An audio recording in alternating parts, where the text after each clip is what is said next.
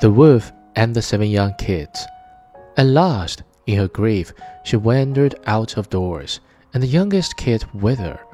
And when they came into the meadow, there they saw the wolf lying under a tree, and snoring so that the branches shook.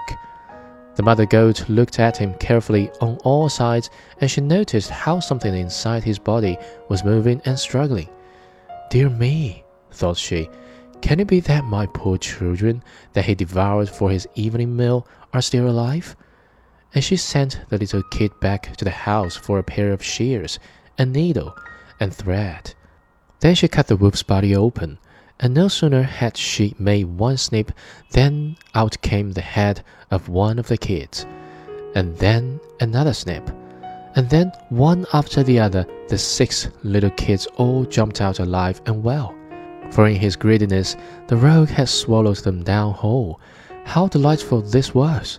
So they comforted their dear mother and hopped about like tailors at a wedding.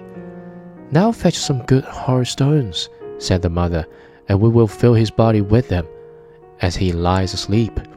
And so they fetched some in all haste, and put them inside him, and the mother sewed him up so quickly again that he was none the wiser.